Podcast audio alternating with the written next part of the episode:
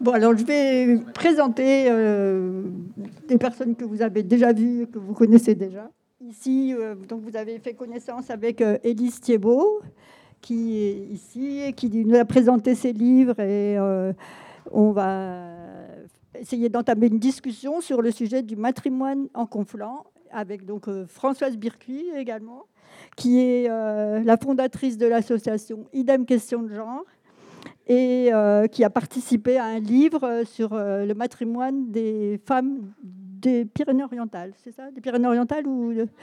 Et donc, euh, Egline Stemfelet, qui est cuisinière et membresse active des rencontres féministes de Prades, nommée Rendez-vous des Mauviettes, qui va expliquer notre demande concernant notre intérêt pour le matrimoine en conflant.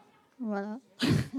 Donc, en deux mots, je vais essayer de faire ça. Euh, le rendez-vous des Mauviettes, c'est un rendez-vous euh, qu'on se donne euh, mensuellement depuis un an et demi avec un, groupe de personnes intéressées à venir débusquer, mettre un peu percer à jour le système patriarcal. parce qu'on est né dedans, parce qu'on baigne dedans et qu'on continue à le perpétuer tant qu'on ne l'a pas conscientisé. Euh, ensemble, euh, on essaye de, de revenir euh, par le biais de nos vécus et, et, également par la littérature, grâce à la Libambule et notamment à Frédéric Provençal, qui, nous, qui fait partie du rendez-vous des Mauviettes, qui nous abreuve, qui nous nourrit de, de, livres. On écoute aussi des podcasts, on a des discussions. Et euh, tout ça, ça nous permet de venir euh, une fois par mois confronter euh, avec nos propres vies ce qui se dit en théorie. On a brassé différents thèmes depuis un an et demi. Hein. c'est un thème par mois, donc ça a pu passer par les écoféminismes. Qu'est-ce qu'il y a derrière ces mots-là Les femmes et les prisons. Euh, la construction du genre euh, ou encore le sexisme dans la langue. Donc euh, un thème par mois, voilà, en septembre, qu'est-ce qui se passe en septembre en France C'est les journées du patrimoine. Bah, tiens, encore un mot là qui a l'air vachement genré. et si on faisait les journées du matrimoine? Bon, oula, gros sujet, parce qu'en fait le matrimoine, qu'est-ce que c'est? Ça nous a amené un peu à, faire une petite enquête et, et, à, partir sur les origines du mot déjà, qui est pas du tout un, terme, euh, c'est pas un néologisme, ça arrive pas euh, d'hier, c'était un terme très usité euh, depuis le XIe siècle, il servait à définir les biens hérités par les mères. donc au même titre que le patrimoine. Et puis par contre, ça a subi un sort relativement opposé au, mot patrimoine qui, lui, n'a cessé de, de, prendre du grade, on va dire, euh, le mot euh, matrimoine est devenu matrimonial, ça a touché euh, à ce qui était le, mariage, et puis agence matrimoniale qu'on connaît un peu, voilà, le corps, et puis relégué un peu à l'arrière-plan, pendant que le, terme patrimoine, lui, est devenu successivement, bon, bien sûr, l'héritage euh, des pères, mais également des mères, euh, le patrimoine bâti, euh, le patrimoine culturel, le patrimoine génétique, allons-y, le patrimoine immatériel et puis aussi le patrimoine naturel, mondial, par exemple. Rien que ça. Euh, alors, en ce sens-là, est-ce que le matrimoine, c'est, euh, on a envie que ce soit euh, le contre-pied du patrimoine? Est-ce que le, patrimoine serait le, matrimoine, mais est-ce que le matrimoine serait le patrimoine pour les femmes? On n'a pas eu envie de s'arrêter à ça. Euh, on pourrait aussi euh, vouloir, hein, et c'est ce qui se passe quand même depuis une bonne quinzaine d'années euh, en France, revisibiliser les femmes, les femmes importantes, entre guillemets, celles qui pourraient entrer dans la postérité. Mais on s'est, on s'est questionné là cette fois-ci en se disant, mais finalement, le matrimoine, ben, c'est, nos voisines, c'est nos, frangines, c'est, nos grands-mères, c'est, qui d'autre en fait? Et puis, de fil en aiguille, c'est peut-être pas que les femmes. Enfin, ça, c'est des questions qui sont venues au fur et à mesure. Euh, est-ce qu'il y a une culture euh, propre aux femmes? Oh, grand point d'interrogation. Mais est-ce qu'il y a un ensemble de sous-cultures qui n'a pas sa place dans la vitrine de ce qu'est le patrimoine? Ça, c'est ce sur quoi on a ouvert davantage pendant notre enquête. Donc là, on est allé voir 12 personnes 12 femmes, euh, ou plutôt 11 femmes, et un jeune garçon qui a été aussi un, qui, nous a offert son témoignage. Et on s'est interrogé euh, sur la question de la transmission. On les a interrogés là-dessus. Et on a choisi aujourd'hui cinq extraits de cinq de ces, de ces entretiens pour être un support à la discussion euh, qu'on va avoir dès à présent avec Élise et Françoise qui nous font plaisir de leur présence. Euh, donc, on va commencer par un extrait de Nils, 8 ans, de Prades. Et après, ben, on posera une question pour euh, démarrer la discussion. Est-ce qu'il y a des femmes dans ta vie qui t'ont transmis un savoir, un savoir-faire ou une expérience de vie? Ça peut être des personnes de ta famille ou pas. Oui, il y a ma maman qui m'a appris euh, l'amour du théâtre. Et hum, après, il y a ma première mamie qui m'a appris à, jardiner. Après, il y a ma deuxième mamie qui m'a appris à croire en moi. De quelle façon elle a fait ça? Hum, hum, Parce que souvent, quand je dessinais et c'était mal, je, je m'énervais et je pleurais. Et elle m'a appris à, à plus faire ça. Et maintenant, je le fais moins souvent. Il y a aussi ma tata qui m'a appris à rigoler de moi-même. Et après, il y a ma première maîtresse. Ah, comment elle s'appelle? Elle s'appelle Ariana. De la, ma première école, elle m'a appris à aider les plus jeunes que moi. Donc j'ai continué à faire ça au CP et après j'ai changé d'école. Et là tu as arrêté de le faire? Non, j'ai continué. Sauf que c'était une grande école et tous les petits que j'essayais d'aider, eh ben, euh, ils étaient méchants avec moi. Ah bon? Ben, ils ont un caractère de plus grand, sauf qu'ils sont plus petits. Ils n'ont pas envie que tu, viennes, tu leur viennes en aide. Oui, ils me parlent comme ça.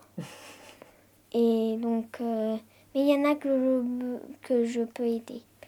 Je les aide à se relever quand ils sont tombés. Je vais le dire à la maîtresse. Et euh, je les accompagne ou pour se mettre de l'eau ou pour leur mettre un pansement. Merci beaucoup. Au revoir. Au revoir. Alors, selon vous, existe-t-il une culture spécifique transmise par les femmes? Vous voulez que je me lance? J'ai envie de répondre deux choses. La première, euh, c'est en revenant sur le mot féminitude. C'est ainsi que Simone de Beauvoir désignait la culture que les femmes avaient pu euh, développer dans le cadre de leur oppression, euh, par analogie avec le mot négritude euh, et qui a donné lieu aussi au mot transitude aujourd'hui, c'est-à-dire voilà, les qualités, les capacités que l'on a développées, euh, y compris dans le cadre de l'oppression. Il y a aussi, par exemple, euh, une réflexion comme ça qui est menée sur la maternité par quelqu'un comme Fatima Wassak, qui écrit La puissance des mères, non pas pour fétichiser ou pour essentialiser la maternité, mais pour montrer que c'est aussi un lieu euh, de pouvoir, euh, de partage et de transmission de qualité. Puis la deuxième chose que j'ai envie de dire, c'est de revenir sur euh, la raison pour laquelle j'écris sur la ménopause, en parlant du fait qu'il n'y a que deux espèces dans, dans, le monde où des femelles continuent de vivre pendant parfois plusieurs dizaines d'années sans se reproduire.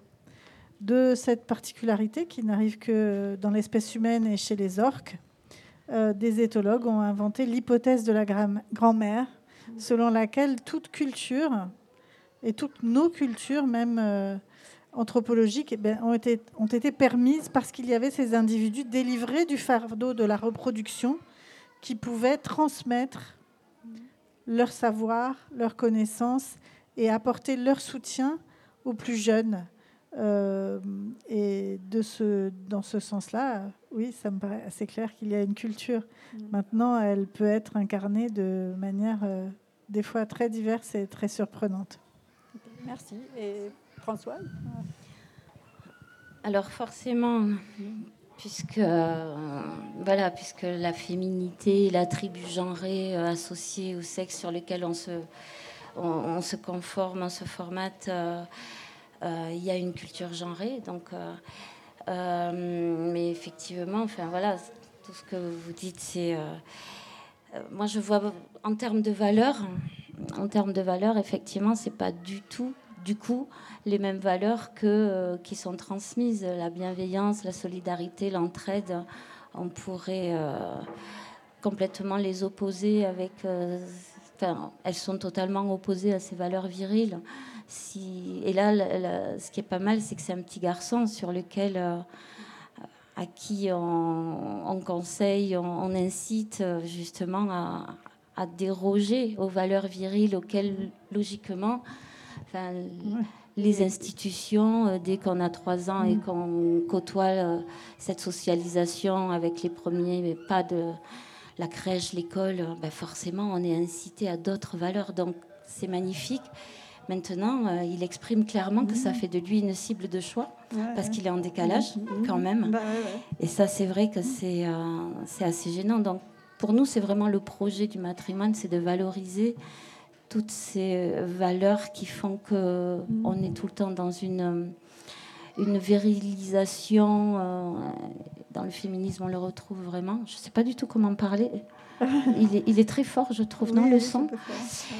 Et, et, donc, euh, voilà, la vraie ressource, c'est de faire comme les grands-mères, de prendre le temps pour les enfants, effectivement, de mmh. rendre plus fort, parce que c'est elle qui était, euh, qui était consacrée à ce genre de tâches. Mais aujourd'hui, c'est ce qui manque le plus, parce que c'est vrai qu'il y a une société quand même virilisée via l'égalité, via une interprétation de cette quête à l'égalité qui, doit absolument... Euh, euh, qui doit absolument rebondir sur euh, la valorisation des valeurs associées au film. Et nous, par exemple, on avait commencé à faire un petit concours sur, euh, donc idem, question de genre, cet assaut qu'on a créé en 2005 en milieu universitaire parce que les études de genre étaient très dévalorisées. on a demandé à des petits garçons quels étaient leurs modèles gentils dans les bandes dessinées, dans parce que nous, de notre point de vue, à part Charles Ingalls, euh, dans La petite maison dans la prairie, il n'y en a pas beaucoup qui sont euh, dans, voilà, qui, représentent ces valeurs-là. Et c'est dommageable. Mmh. Ok. Ah Cela dit, on n'a pas demandé à ce petit garçon euh, ce que les hommes de son entourage lui avaient transmis. Non. Et peut-être qu'on aurait eu des surprises parce que effectivement, on a l'impression que ce sont des valeurs qualifiées de féminines, de bienveillance, d'entraide, qui lui sont transmises. Mais j'ai envie de rebondir par, rapport à ce que vous disiez sur le, fait de ne pas vouloir vous arrêter au matrimoine comme égalisation du patrimoine dans une espèce de, de, rapport de pouvoir et de possession quant au savoir.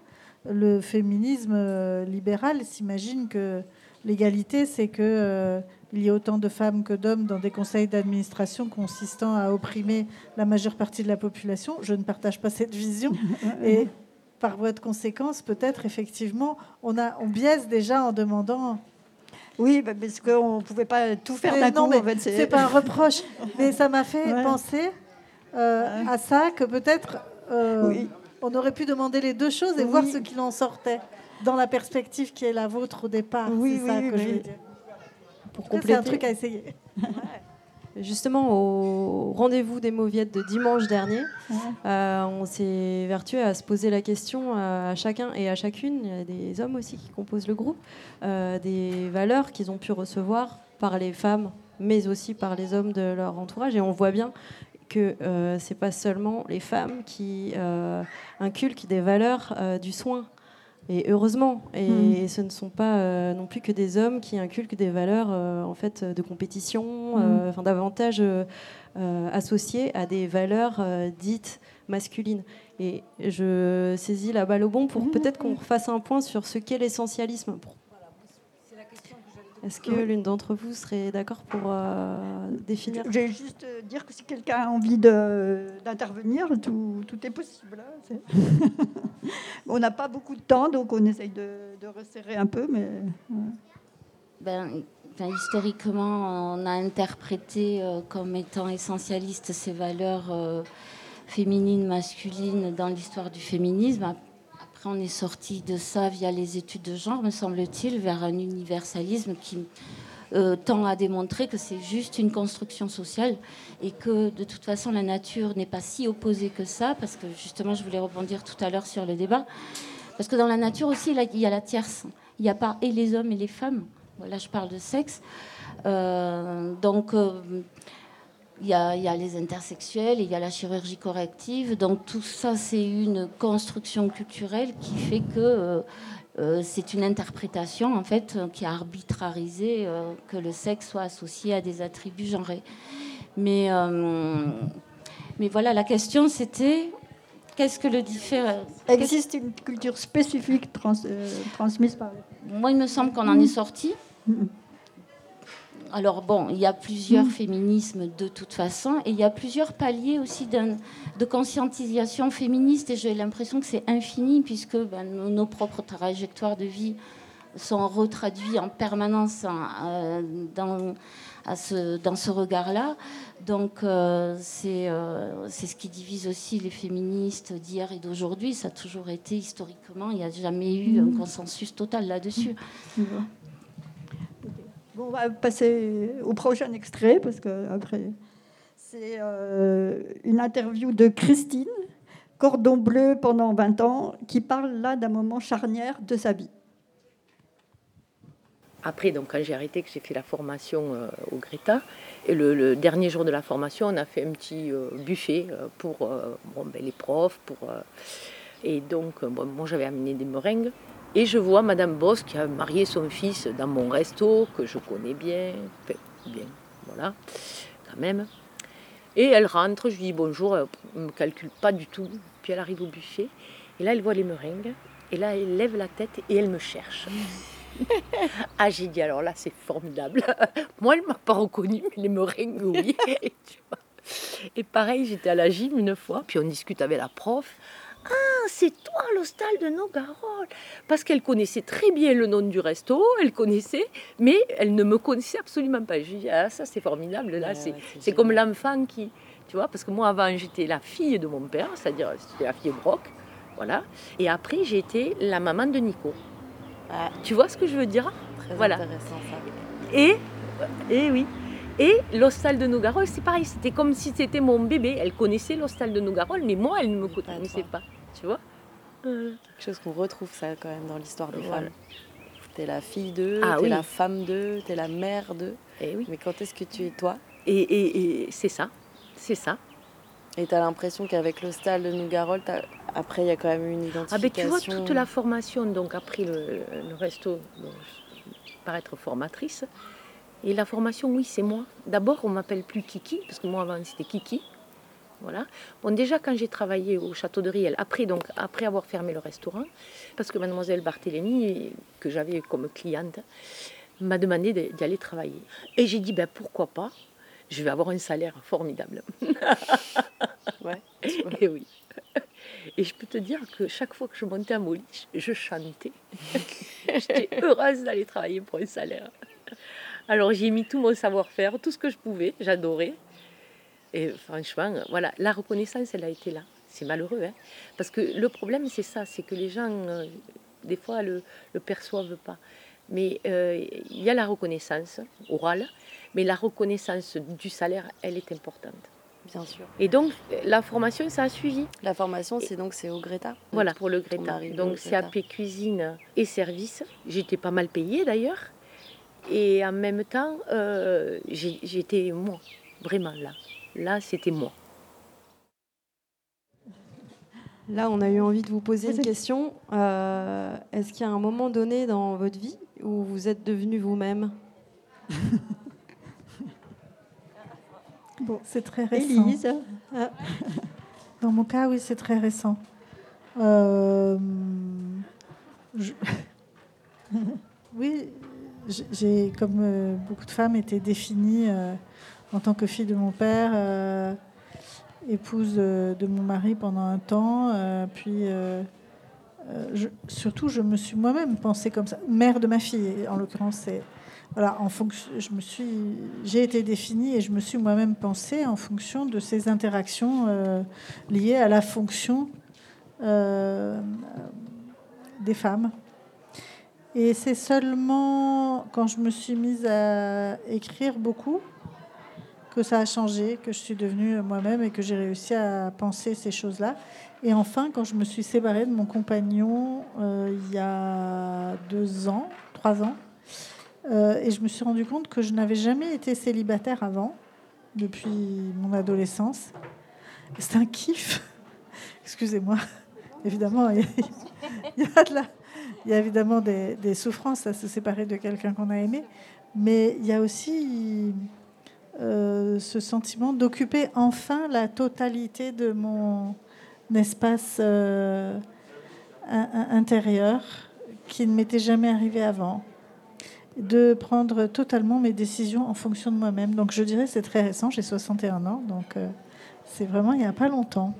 Merci. Françoise?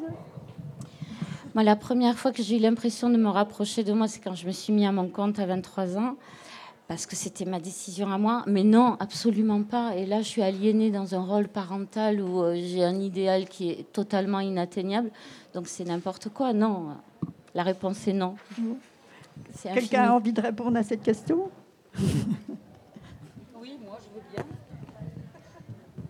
Moi, je, crois que j'ai commencé à me sentir moi-même quand j'ai travaillé. J'ai eu la chance d'avoir un travail que j'ai adoré. J'étais prof, adoré. Vous entendez tout ce qu'on dit sur les profs. Moi, j'ai adoré mon métier. Je suis à la retraite. Et dans ma classe, ou dans mes classes, il n'y avait que moi, j'étais libre, indépendante, et j'avais une mission magnifique. Et j'étais femme, féministe, euh, j'étais tout. En, deux mots, non, non, mais que, quand on a écouté les témoignages, ce à quoi nous a fait penser celui de Christine et ce moment-là en particulier, c'est euh, le lien. Alors, euh, on n'a pas été trop loin non plus dans, dans, l'analyse, hein, parce que c'était pas le but, mais le lien entre compétence euh, et, identité, mm. le processus de, de de, fabrication de sa propre identité euh, par la montée en compétence, par euh, le fait de s'appartenir de plus en plus. Et ça passe par quoi? Bah, Effectivement, peut-être par euh, l'activité de professionnelle et, bien d'autres choses aussi.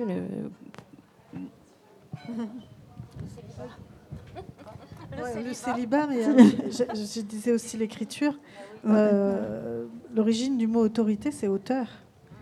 Mhm. Et, voilà, d'être, euh, d'avoir l'autorité, alors non pas comme système de domination sur d'autres, mais de, de, prendre mes propres décisions, euh, de, non pas en référence à ce que va penser ou croire ou vouloir ou avoir besoin quelqu'un d'autre. Euh, ça, c'est quelque chose de très fort.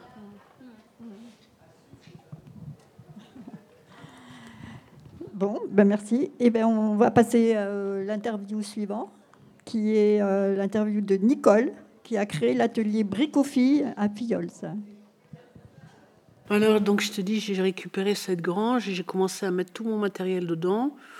Et puis, euh, je me suis dit, mais il faut que je partage. Quoi. Et j'avais pas envie de partager avec des garçons parce que, je te l'ai dit tout à l'heure, ils savent faire, ils partagent déjà les outils, tout ça, ils sont déjà ensemble, ils sont assez. Il y a une bonne fraternité entre les garçons. Chez les filles aussi, mais c'est pas c'est pas de la même façon. Moi, j'ose pas demander, tu vois. Mais les garçons ils peuvent compter, ils savent, bam bam bam. Et les filles, donc, euh, il y a une fille qui est venue et qui a dit que quand son compagnon est décédé, ils avaient un tracteur. Et quand elle a dû se débrouiller toute seule, elle en a pleuré de rage contre lui, qui lui a jamais appris. Qui avait toujours dit Mais non, en gros, c'est pas pour toi, tu vas pas savoir faire. Et les filles sont fascinées, et le bricolage, ça les branche. Et, euh, il n'y a pas besoin de force. Et quand, quand j'étais prof moto, on disait toujours que les filles réussissaient mieux, d'une certaine manière, parce qu'elles savent qu'elles savent pas. Les garçons, ils arrivent, ils y vont à fond, rien à faire s'ils prennent une gamelle, rien à faire du matériel. Bam. Et les filles savent qu'elles savent pas, donc elles vont vraiment écouter tout ce que tu leur dis, les placements, les machins, et prendre en compte beaucoup plus d'informations que les garçons. Les garçons, ils foncent dans le tas, c'est assez chouette aussi. Hein, ça aussi un fonctionnement. Euh, tu t'embarrasses pas, tu vas dire ah, oui, oui, non, non. Euh, et, donc j'ai eu envie de partager ça, d'apprendre, et puis d'apprendre des autres, et, puis de ne pas fermer le truc avec des horaires, tout ça, c'est chiant. On est dans un village on a la chance et où les gens profitent vachement. Et aussi, on est dans une société où il faut arrêter de faire des horaires. Il faut que ça reste très libre. Et l'échange, j'ai pas un savoir que je dispatche comme ça. J'ai mes propositions, mes valeurs, qui est la récupération, qui est de dépenser le moins d'argent possible que presque tous les, outils, tu vois, les bidons qui sortent de. Tout ça, c'est des trucs de récup, le bois, et essayer de recycler, au lieu d'entretenir des poubelles géantes et d'aller faire marcher les magasins. Et c'est que ça coûte rien. Et moins les choses te coûtent, plus tu as de liberté à faire les choses. Tu as d'ingéniosité parce que tu ah, cette plaque, la merde, elle n'est pas tout à fait comme je veux, mais comment je vais faire pour que je puisse quand même l'utiliser et l'intégrer? Donc ça te, ça te met dans un esprit créatif tout de suite. Donc là, c'est atelier bricolage, mais mon but, c'est de les amener à fabriquer des trucs artistiques ou fonctionnels, tu vois, mais pas forcément artistiques, mais c'est fait de tes mains. Et, là, c'est fabuleux quand tu as fait quelque chose de tes mains, ça a une valeur. C'est modèle unique au monde, tu vois, c'est pas des trucs faits à l'usine. Ça aussi, c'est quelque chose qui prendra énormément de valeur dans le futur. Bon, alors, il y a une phrase qui nous a beaucoup plu, c'est les filles réussissent mieux parce qu'elles savent qu'elles ne savent pas. Alors voilà, on vous interroge sur cette euh, formule. Mais c'est ça qui est compliqué, euh, cette remise en question permanente, cette culpabilité, euh, ce sacrifice de soi. Enfin, c'est quand même l'objet de ces multiplicités d'injonctions, du contrôle social des femmes.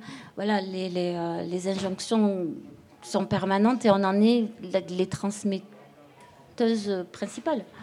Parce qu'on ne fait que que transmettre ce qu'on a intériorisé, bon, comme normes sexistes et tout ça. Donc bon. Élise? Euh, Mon dernier compagnon, chaque fois que je disais quelque chose, quoi que ce soit, aimait me demander Tu es sûr Et ça me rendait littéralement dingue. Parce qu'évidemment, plus j'étais experte d'un sujet, et plus il interrogeait ma capacité à, l'exprimer. C'était par ailleurs quelqu'un euh, avec qui on avait une relation assez géniale. Et, mais ce, doute permanent euh, sur ce que je pouvais affirmer ou, euh, ou, dire, ça a été à la fois quelque chose qui m'a énormément retenu et puis aussi quelque chose qui m'a aidé à approfondir. On peut aussi le voir de, de, de plein de façons mais ça renvoie vraiment à, cette histoire du mansplaining. Hein, n'importe quel homme se juge compétent euh, sur des sujets sur lesquels il n'a aucune maîtrise. C'est euh, l'écrivaine Rebecca Solnit qui a inventé ce terme, enfin qui, l'a popularisé. Ce terme existait avant, mansplaining, c'est-à-dire l'explication, m'explication, euh, disent les Canadiens. Euh, puisque euh, et elle l'explique parce qu'un jour elle est allée voir un, homme euh, avec sa compagne. elle, était, elle venait d'écrire un livre sur un architecte, je crois, et elle explique en se présentant à, cet homme qu'elle a écrit là-dessus. Et le type a passé juste 20 minutes à lui expliquer qu'elle devrait lire son propre livre, mmh. qu'il n'avait lui-même pas lu. Et il m'est arrivé exactement la même chose avec mon livre Ceci est mon sang, sous les yeux ébahis de ma famille, avec un type qui me demande ah bah, tu, fais quoi dans la vie? Je dis bah, J'écris des livres. Ah bon, d'accord. Et, euh, et, sur quoi? Bah, J'ai écrit notamment un livre sur les règles. Et il me dit Ah Et là, il part. sur euh, J'ai écouté une émission sur France Culture, et il finit par me dire Tu devrais absolument. Et là. Et moi, j'essayais de l'interrompre. J'essayais de. Et, et c'est mon frère qui lui a dit c'est elle qui l'a écrit. Et là, il se retourne, il fait Quoi qu'il en soit. C'était tellement drôle. Quoi qu'il en soit. En fait, c'est une, une, phrase qui pourrait être explorée de pas mal de manières, mais bon, euh, je ne sais pas si quelqu'un pourrait. Non, personne. Oui Juste le, le, ce qui vous a interpellé, vous tu disais, c'était le, les filles réussissent mieux. Parce que, alors moi, je ne je, vais pas parler de parce qu'elles savent qu'elles ne savent pas, parce que je ne sais pas, d'ailleurs, j'avoue. Euh, par contre, euh, les, les, filles réussissent mieux. Moi, c'est un truc auquel j'ai vraiment eu l'occasion de penser ces derniers temps, qui m'a interpellée de, de, de, voir et d'entendre parler de beaucoup de filles qui réussissent très bien scolairement et euh, qui pourtant ont des choix euh, professionnels après, mais tout à fait, euh, on va dire, on va dire invisibles ou très peu, voilà, qui ne prennent pas de, de, poste de, quel que soit le sens qu'on met derrière, de, pouvoir. Et ça m'interpelle. Ben, elles sont majoritaires en tant que diplômées et elles sont déqualifiées directement sur le marché du travail. Mais on sait comment comment ça se passe C'est que d'une part, on les oriente vers des secteurs qui sont hyper féminisés et dévalorisés en termes de reconnaissance sociale et de salaire, qu'elles sont moins recrutées. Ben, il y a moins de. Euh, les recruteurs sont des hommes et euh, c'est pas toujours pour les compétences qu'on recrute des femmes. Euh, il y a des critères quand même de servitude, d'esthétisme qui ont rien à voir avec le travail. Donc, euh, et, puis c'est vrai que la socialisation entière les oriente.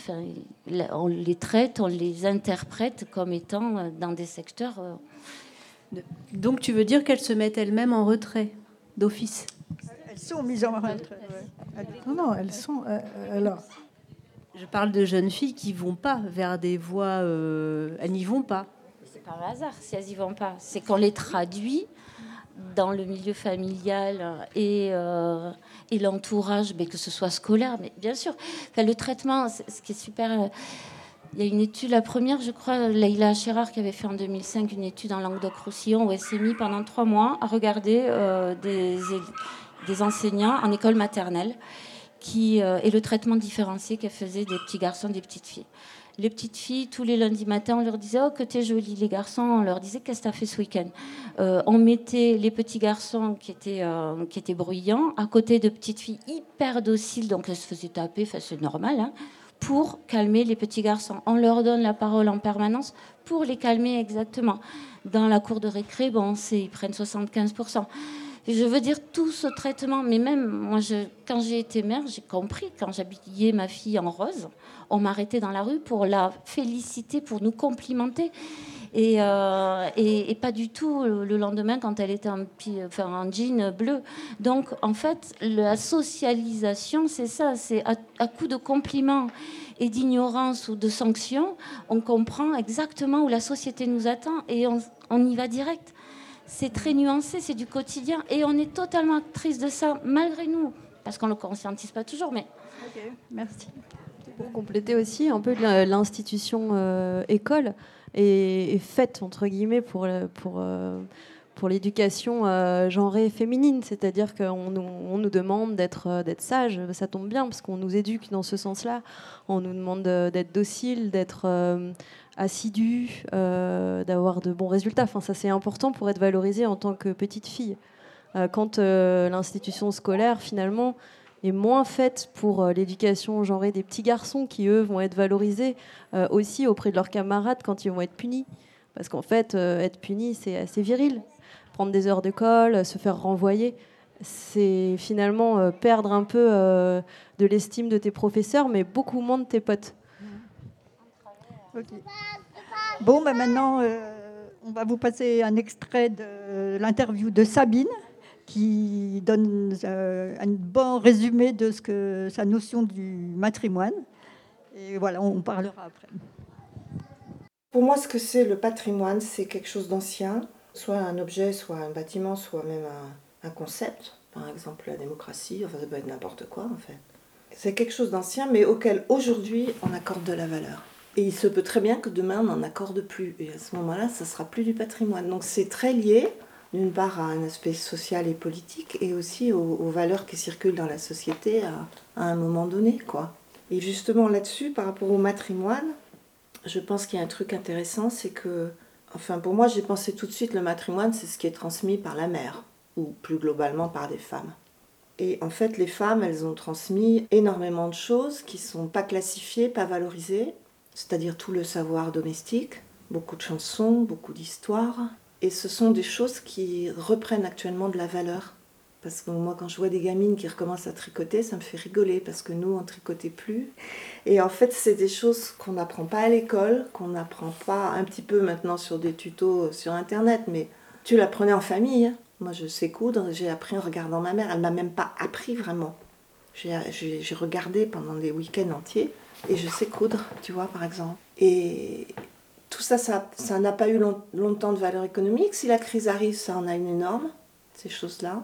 Et si on veut créer un monde avec un autre, euh, des rapports moins marchands entre les gens, un lien social moins, moins fondé sur l'économie marchande, eh bien, il me semble que ce matrimoine-là, il va reprendre, euh, déjà il reprend du poil de la bête, mais il va reprendre de la valeur même socialement, tu vois. Donc c'est vraiment intéressant d'en parler. Et j'ai regardé un peu sur internet, en fait, ce qu'ils appellent matrimoine, c'est vraiment matrimoine culturel. Mais je pense que c'est beaucoup plus large que ça. C'est pas seulement euh, des femmes écrivains ou, euh, ou euh, je sais pas quoi, pilotes de chasse. C'est vraiment ce qui est transmis par les femmes. C'est énorme. En fait, c'est la survie de la société d'une certaine façon, quelque part. C'est la nourriture. C'est dans certaines sociétés le toit, par exemple les Touaregs, où c'est la femme qui est propriétaire des troupeaux de chèvres, les chameaux, je sais pas, mais les chèvres, je suis sûre, et des cases des cases ou des tentes. Donc elles assurent en fait la survie de la société quelque part, hein, parce qu'il faut, euh, c'est le minimum pour vivre, c'est quelques chèvres et, un endroit pour s'abriter. Voilà. Quelques réflexions sur le texte. C'est optimiste. Ce que je trouve intéressant dans ce texte, c'est dans ce, témoignage, pardon, c'est quand elle parle de la valeur économique ou valeur marchande. Euh, contre une autre valeur qui serait liée à la vie, au vivant et à la survie. Et ça, ça renvoie à quelque chose, à un mouvement qui existe dans le féminisme, qui est l'écoféminisme de subsistance. Euh, c'est l'école de Bielefeld, euh, qui était représentée par Maria Maes, qui avait écrit avec Vandana Shiva l'écoféminisme en 1990, je crois, et qui interroge Qu'est-ce qui est central Qu'est-ce qui est important dans nos vies? Euh, Est-ce qu'on va continuer à considérer longtemps que c'est euh, euh, les richesses dégagées et captées par un certain nombre de plus en plus réduit de personnes? Oui, je ne sais pas si c'est répondre je vais répondre à ta question. Mais euh, ce qui me vient quand même à l'esprit euh, depuis tout à l'heure, c'est que euh, le fait qu'on prononce certains mots comme matrimoine, c'est parce que c'est pas l'aboutissement, mais parce que c'est la, suite des luttes des femmes. C'est ça qui me fait évidemment très plaisir, même si ça n'a peut-être pas été tout le temps très facile. Mais les noms des rues, les, noms, les noms des artistes des artistes femmes qui ressortent, tout ça c'est vraiment général avec avec euh, nos luttes, euh, les luttes euh, anciennes, plus anciennes que les nôtres, les, nôtres et puis celles de nos enfants et petits et, la suite. Et ça c'est vraiment quelque chose qui est très touchant.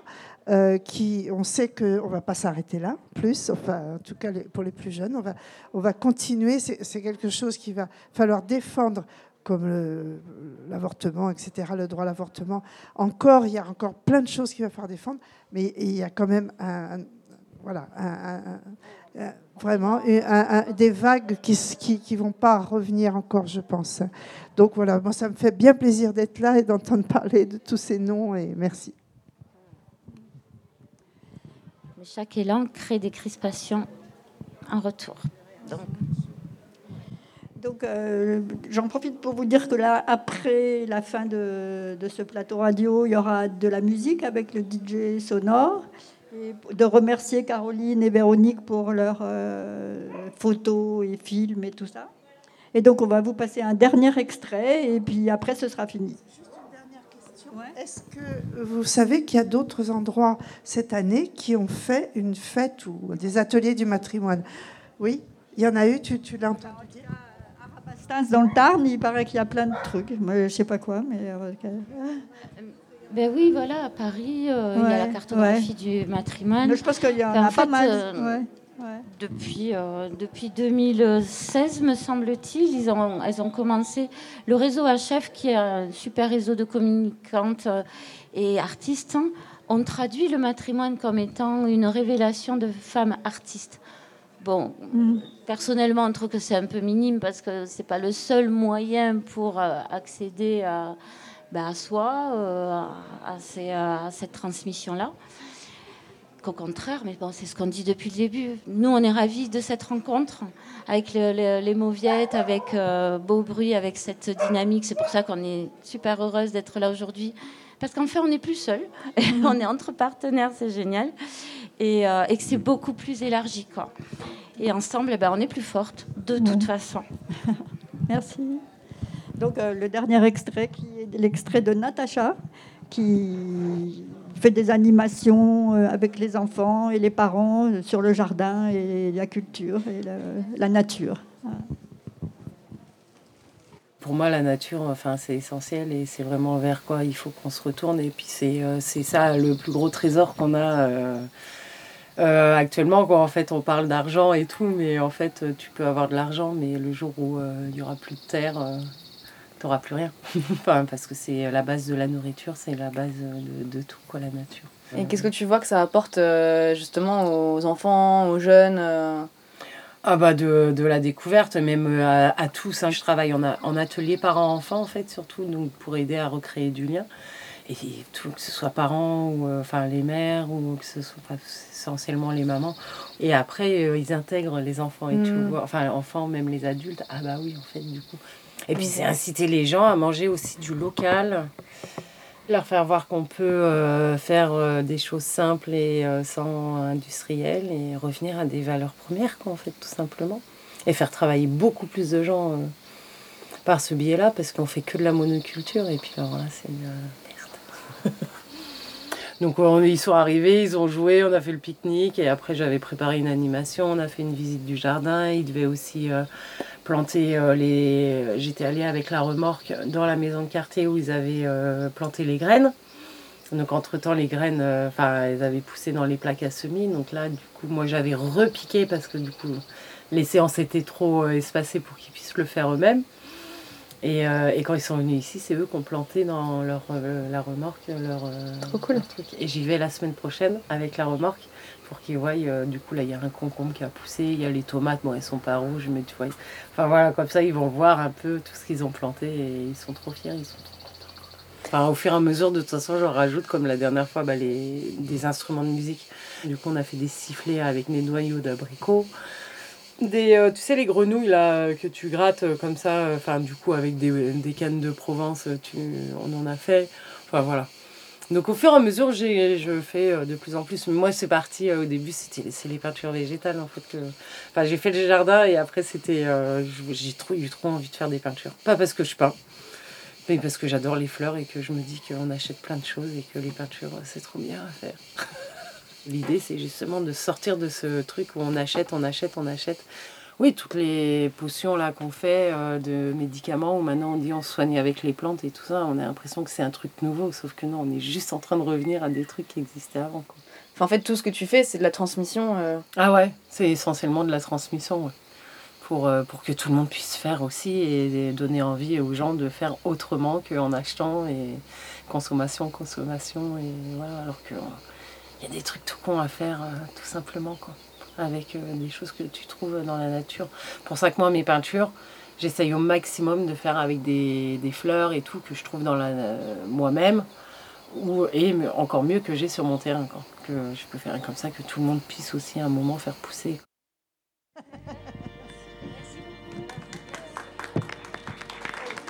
Petite conclusion, Madame Stemfelette je pense qu'on a encore quelques. On a trois minutes. On peut peut-être avoir trois minutes. Est-ce que vous auriez quelque chose à, dire sur ce, ce dernier témoignage? Bah, Oui, alors peut-être que bon, je vais euh, parce que nous on a quelque chose à dire et, que peut-être on, peut en discuter, mais euh, parce qu'en fait dans les trois derniers témoignages, donc euh, Nicole, Sabine et Natacha, il y a quand même quelque chose qui revient. C'est euh, un petit côté, donc ces valeurs essentielles dont elle parle, la subsistance, quelque chose de l'ordre de sortir de ce truc, un peu anti-conso, un peu, un peu on fait avec nos mains, un peu ça, ça a de la valeur. Et donc on a, on a esquissé une, espèce de, conclusion, mais très hâtive, mais qui, pourrait euh, un peu venir euh, dans le, dans le sens de, ces sous-cultures dont on parlait euh, au début, qui serait peut-être qu'on nomme aujourd'hui matrimoine, mais qui n'est qu'un chemin pour, pour, pour se retrouver ailleurs, en fait, que dans le patrimoine et dans le matrimoine, mais dans, dans autre chose qu'une culture valorisée. Est-ce que cette culture qui serait un peu euh, invisible pourrait toucher à, la, à l'altermondialisme. Voilà, un grand mot, là, c'est fort, mais euh, ça nous a un peu évoqué ça, ces, ces, trois derniers témoignages. Est-ce que, est-ce que vous avez quelque chose à dire là-dessus? J'adore parce que ça vous ressemble tellement. Vous les avez triés sur le volet et c'est ça qui est magnifique, cette fraîcheur et, et ce côté utopie et chaque euh, belle, euh, voilà, magnifique, véritablement avancée, née d'utopie. Donc merci de ce cadeau-là. Effectivement, la gratuité, ben oui, euh, l'idéal, c'est de transcender tout ça, parce que l'objectif, c'est pas d'être dans la guerre, ou dans, mais là, on est dans la compensation avec le matrimoine. On déterre en fait des personnes qui ont été invisibles et de manière à mettre de la justice là où euh, historiquement il y, en a si peu et ça nous a pétri d'une manière où on, est trop entre parenthèses, mais enfin les femmes sont trop entre parenthèses. Mais oui, l'objectif absolu, euh, c'est celui-ci. il faut chercher ce mot, ce fameux mot entre pas et ma. Bah, il y a Florence Moreno qui a parlé d'adelphique, mais... Euh, oui, c'était pour remplacer fraternité et sororité. Elle parlait d'adelphité ce qui est encore un peu quelque chose de, différent. Ces trois témoignages euh, m'évoquent évidemment euh, la montée de quelque chose qu'on observe dans le féminisme, qui est euh, l'écoféminisme. Et pour avoir moi-même contribué à déterrer, comme tu disais, quelqu'un en faisant la biographie de Françoise Daubonne, j'ai été stupéfaite en, relisant son œuvre. Elle a écrit une centaine de livres. Euh, elle est l'inventrice euh, du terme écoféminisme. Elle a aussi euh, inventé le mot phallocrate et le mot sexocide. Ça fait beaucoup. Et j'étais stupéfaite en relisant ses livres. Elle est morte en 2005, née en 1920, morte en 2005 qu'elle avait euh, l'extraordinaire modernité de sa pensée euh, dans ce livre qui s'appelle Le féminisme ou la mort. Elle, décrit euh, une urgence, elle décrit un mouvement que nous sommes en train de vivre aujourd'hui. Et chacune de ces phrases qui paraissaient opaques, parce qu'elle était tellement en avance sur son temps, à ses contemporaines et ses contemporains, relève totalement de l'évidence pour nous aujourd'hui. Beaucoup de personnes ont parlé de graines euh, dans, ces témoignages. Et oui, ces graines sont en train de fleurir et d'éclore. Pour autant euh, qu'on ne lâche pas euh, le, terrain sur les questions centrales que sont effectivement le vivant. Et il n'y a pas à discuter là-dessus ou à tortiller. Il faut effectivement sortir du capitalisme. Il n'y a pas d'autre alternative. Donc, ça en passe par euh, une valeur qui n'est pas la valeur argent, d'où la gratuité. Merci. Merci, merci. Effectivement, enfin, c'était une conclusion en guise de transition plus qu'une conclusion. Euh, donc là, cette première journée euh, du matrimoine touche à sa fin. Ça n'est pas terminé puisque demain, on a de nouveau euh, les propositions euh, que vous avez vues aujourd'hui euh, qui continuent. Mais en tout cas, pour clôturer cette première journée, on a eu envie de clôturer en faisant un moment d'échange festif et corporel. Heureusement, on est à la radio, donc vous ne pouvez pas voir comment un certain nombre de personnes dans cette assemblée sont maquillées et habillées. puisque la proposition, c'est de danser et de danser au son de d'une sélection et d'un mix que nous a préparé et que va réaliser en direct une femme DJ électro qui s'appelle L'effet sonore, qui est juste là, derrière. Et Élise Mériot, de son nom civil. Peut-être tu peux prendre un micro. Et qu'on est voilà, très, très heureux et heureuse d'accueillir pour ce, ce mix dans la rue. Euh, et bah, c'est touchant en fait de, de t'avoir ici parce que euh, euh, on a fait un atelier cet après-midi de, de, transmission de, de, connaissances et de réveil la femme DJ qui sommeille en toi parce que dans les musiques électroniques et dans le milieu du DJ il y a quand même un peu euh, une place très très faible euh, qui est faite aux femmes, même si ça change. Peut-être tu peux euh, nous en parler un petit peu? Oui, et eh ben, déjà bonjour à, celles et ceux que je, vois ici. Merci d'être là et je suis très émue et, honorée d'être à cette journée du matrimoine organisée par La Clé et Beaubruit et, et, bravo pour cette organisation, ça m'a beaucoup touchée. Euh, donc euh, effectivement, moi quand j'ai démarré dans la musique, il y avait euh, bon, ben, l'aspect radiophonique, c'est les premières, les premiers investissements que j'ai eus. la radio est un espace un peu plus de mixité quand je l'ai côtoyé, en tout cas à la radio associative. Ça, c'était super de faire cette expérience-là. Ensuite, euh, eh bien, effectivement, dans, mes envies, il y a eu aussi euh, l'investissement dans un label de musique. Euh, bon, là, on était déjà dans un domaine quand même plutôt masculin, mais en Belgique, en tout cas, il y avait vraiment une super ouverture. Donc, euh, donc c'était bien. J'ai pu faire cette expérience-là. Et ensuite, je me suis mise euh, au DJing, donc au mix.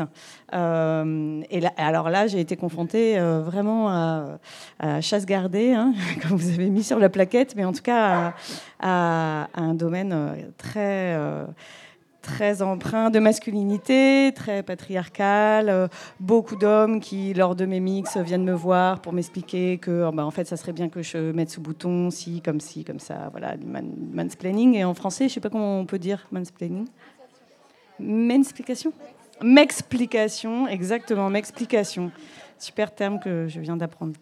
Et voilà, il y a, aussi bah, le, fait de ne pas forcément être euh, considéré ou reconnu. Donc voilà, je, suis, passée par des, par des moments où il a fallu un peu euh, euh, s'accrocher, mais quand on est passionné, en fait, voilà, on y va. Donc c'est ce que, c'est ce que j'ai envie de transmettre à toutes les, toutes les personnes déjà qui étaient dans l'atelier et dont certaines ont, eu vraiment un élan sur ça. Bah voilà, on, suit son élan, hein, comme partout, comme pour tout. Et puis, euh, c'était, un très chouette atelier. On a eu beaucoup de participantes et on a eu très chaud. Et ben avant qu'on bouge les chaises et que on, danse et on voilà le, le, la, le petit jeu euh, auquel euh, tu as répondu avec exaltation était de faire donc un mix sur le thème du matrimoine. Oui. Merci. C'était, c'était euh, en tout cas une petite euh, mise en pratique euh, de l'atelier. Donc on venait avec des propositions qu'on avait préparées au préalable, et puis au final, bon, on s'est confronté à, mais voilà, tout, tout, ce monde qui est quand même, pour, pour moi, les platines sont un instrument. Donc quand on n'a pas touché, c'est, assez, c'est bien d'être accompagné justement, de transmettre. Donc ça m'a fait plaisir de pouvoir tester. C'était presque un peu court. Au final, on s'est rendu compte que, ben voilà, c'est, c'est était nombreuses, donc euh, c'était bien. Euh, on, était, on était bien dedans au bout de deux heures quand il fallait un peu terminer, mais c'est pas grave, il peut y avoir d'autres d'autres choses qui s'inventent aussi, qui s'imaginent. En tout cas, voilà, euh, je vais faire un, set euh, avec exclusivement euh, des, morceaux de, femmes compositrices, que ce soit actuelles ou anciennes. Alors, il faut savoir qu'effectivement, il y a des, femmes qui ont été pionnières dans le domaine spécifique des musiques électroniques. il y avait un très beau documentaire qu'on peut encore voir sur Arte qui s'appelle les, les, pionnières de la musique électronique. Donc voilà, Hélène Radig. Et elle se... Bon, je ne vais pas vous faire du name dropping. Allez voir le documentaire, il est super.